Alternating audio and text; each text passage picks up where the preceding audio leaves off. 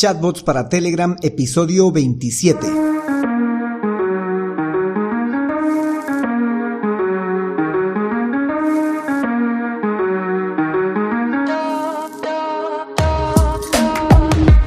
Bienvenidos un día más a todas y todos los chatbot users del podcast Super Chatbot, podcast en el que vamos a hablar del universo de los chatbots y sus poderes en Internet y redes sociales además de las novedades, funciones, estrategias y tips de estas pequeñas bestias robotizadas con las que algunos nos ganamos la vida y con las que otros se hacen la vida más fácil.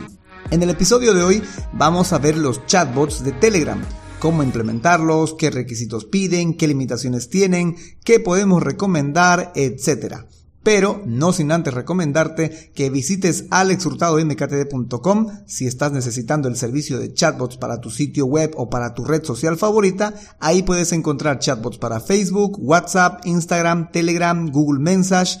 Por cierto, yo soy Alex Hurtado, un implementador de chatbots. Bueno, chatbot users, comencemos. Chatbots de Telegram. Los bots de Telegram, más conocidos así como bots de Telegram, porque como ya veremos, los bots de Telegram hacen más que chatear o conversar con el usuario. Una de las tantas funciones con las cuales se puede programar un bot en Telegram es para que sea un chatbot, para que converse con el usuario o para que pueda generar conversaciones, hacer atención al cliente, marketing y ventas como lo hace el chatbot de WhatsApp o como lo hace el chatbot de Facebook. Estos bots de Telegram nacen allá por junio de 2015. Telegram lanza la API para crear bots porque estos bots, como les decía, pueden realizar múltiples tareas, no solo charlar, sino automatizar varios procesos como sincronizar con otros servicios, como por ejemplo con YouTube, que se puedan visualizar videos de YouTube dentro del bot de Telegram o que el bot de Telegram pueda colaborar a visualizar estos videos, que tú hagas una búsqueda y que te aparezca un video de YouTube, o que puedas hacer una búsqueda en Wikipedia, utilizar el servicio de Wikipedia Search dentro del bot de Telegram. Otras cosas que se pueden hacer con los bots de Telegram es incorporar herramientas, personalizar funciones, recibir notificaciones, crear juegos, realizar pagos en línea, etcétera. Son muchas de las funcionalidades que te permite la API de Telegram. Pero para el caso de hoy lo que vamos a ver son los chatbots de Telegram, es decir, los bots que conversan o que están programados para conversar. Si bien Telegram como servicio de mensajería no está muy extendido entre los usuarios, sí es muy interesante Telegram porque lo están utilizando para crear comunidades y los chatbots de Telegram están empezando a poder tomar parte en estos grupos, sea como administradores o sea respondiendo, pero dentro de grupos de Telegram. Y pues por ese lado hay una buena oportunidad, además de que siempre cumple las funciones de cualquier chatbot en cualquier red social, que es hacer atención al cliente, marketing, automatizaciones y ventas. Pero esto es único en Telegram porque eh, podría el chatbot ayudar a gestionar una comunidad en Telegram podría sancionar palabras, podría responder preguntas o consultas frecuentes o podría mencionarse al chatbot para que él pueda responder esas preguntas o consultas frecuentes, podría designársele algunas tareas, etcétera. Pero esta cuestión de los chatbots en los grupos de Telegram, más allá de que simplemente conversen, está todavía en proceso de desarrollo. Las plataformas todavía se están adaptando a estas posibilidades de la API que brinda Telegram para hacer que el chatbot haga más que simplemente conversar. Implementación y requisitos para los chatbots de Telegram. Ahora sí nos vamos metiendo en materia y vamos a ver qué necesitamos para implementar y qué requisitos requeriríamos para implementar un chatbot, un chatbot que converse en Telegram. Primera cosa que tienes que tener para realizar un chatbot de Telegram es tener una cuenta de Telegram, pero una cuenta de Telegram para que tú puedas comunicarte con otro bot para que éste te ayude a crear el chatbot. Y este bot se llama BotFader pero la cuenta que vas a utilizar para comunicarte con BotFader no va a ser la cuenta en la que se va a instalar el chatbot de Telegram. Por el contrario, junto con BotFader van a crear una cuenta en la cual va a estar instalado este bot de Telegram. Entonces, desde tu cuenta de Telegram tendrás que dirigirte al buscador de Telegram y luego tendrás que teclear BotFader. Vas a encontrar a BotFader y le vas a dar Start, que será iniciar y te va a salir un menú para que puedas crear un chatbot, para que puedas ver los chatbots que ya tienes creado, para editarlos, para configurar el chatbot, etc. Pero tú le vas a dar a slash newbot o simplemente vas a picar o hacer clic en newbot y pues va a empezar el proceso de configuración del nuevo chatbot en Telegram te va a solicitar que coloques un nombre. Este nombre debe de tener entre 5 y 32 caracteres y debe de culminar con la palabra bot. Una vez realizado esto te va a salir un resumen y felicitándote por la creación de tu nuevo bot. Te va a dar incluso la URL de tu nuevo bot y seguido de eso te va a entregar el token, el acceso de token para que tú puedas utilizar este acceso, este token que se acaba de generar y puedas utilizarlo en alguna plataforma constructora de chatbots que esté conectada a Telegram para que coloques ese eh, token y empieces a construir los flujos de conversación en la plataforma constructora de chatbots. Ahora, lo conveniente no es que tomes ese token y directo vayas a entregarlo a la plataforma constructora de chatbots para empezar a construir tus flujos, que se puede hacer, sí, pero lo conveniente sería que termines de configurar tu chatbot. Porque a continuación puedes configurar, por ejemplo, el sitio web al que va a hacer referencia tu chatbot, una descripción del chatbot, que debe de contener alrededor de 512 caracteres, más o menos para que la gente sepa qué cosa es lo que hace tu chatbot. También puedes configurar un setup about, o sea, más o menos acerca de qué es tu chatbot. Ahí tienes 120 caracteres más o menos como una especie de biografía o perfil. Luego también puedes agregar una fotografía para foto de perfil de tu chatbot. También puedes agregar comandos o una especie de menú para que luego tu chatbot o en la plataforma constructora de chatbot puedas lograr que este menú se reconozca y desplace flujos de conversación. Estos comandos menús deben de tener alrededor de 32 caracteres. Ya una vez tengas listo esta parte, que es como la parte del perfil público del bot, del chatbot de Telegram, ahora sí es conveniente que tomes el token, el acceso token, y te vayas a la plataforma constructora de chatbots a empezar a construir los flujos para el chatbot de Telegram que dependiendo de la plataforma puede ser muy similar a construir un chatbot en Facebook o en WhatsApp o en Instagram. Son muy similares a los árboles de decisiones, a estos flujos de construcción visual, eso claro, dependiendo si estás utilizando un bot framework que tiene esta manera de construir. Pero también hay gente que lo utiliza a través de Dialogflow, que en Dialogflow es más como una especie de índices y tienes que ir más o menos dándote cuenta dónde construiste tal o cual intención, etcétera. Que es un poquito más complicado, que igual se puede hacer, pero que sepas que hay dos formas, ¿no? Una a través de Dialogflow y otra a, través de una de un bot framework que tienes un constructor de diálogos mucho más visual. Limitaciones de los chatbots de Telegram.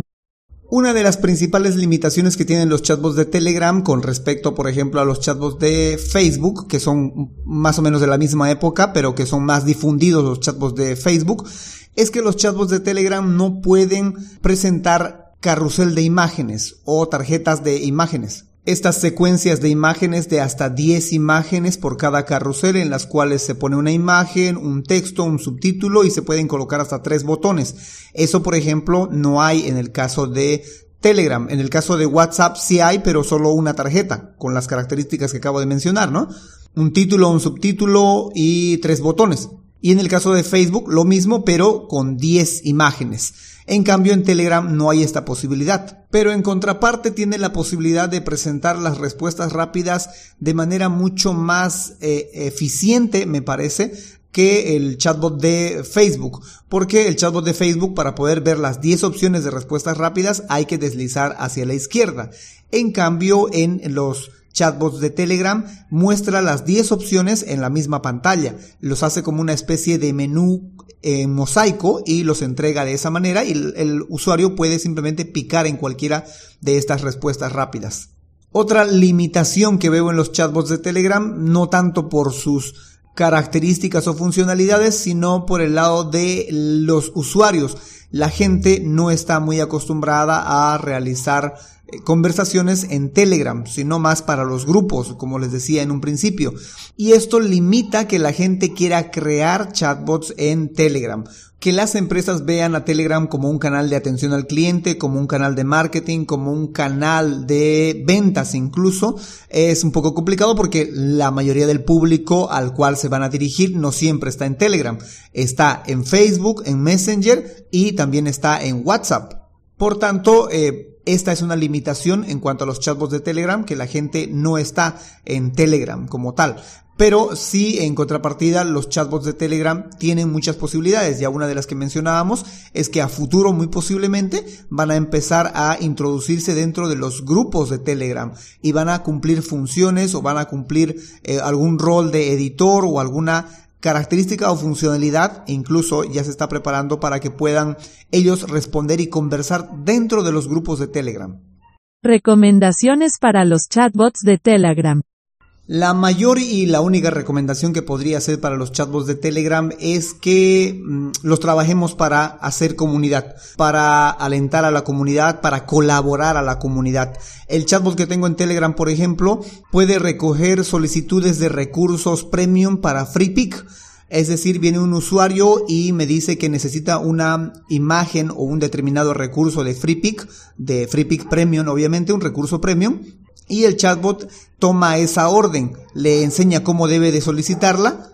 Entonces el usuario envía la URL de este recurso premium, el chatbot de Telegram lo toma y me envía a mí una notificación avisándome que este usuario necesita tal recurso, me da la URL y luego lo que yo hago después de recibir esta notificación vía correo electrónico es descargar este recurso y subirlo al grupo de Telegram en el cual el usuario en concreto puede ir a unirse y obtener ese recurso premium de manera gratuita.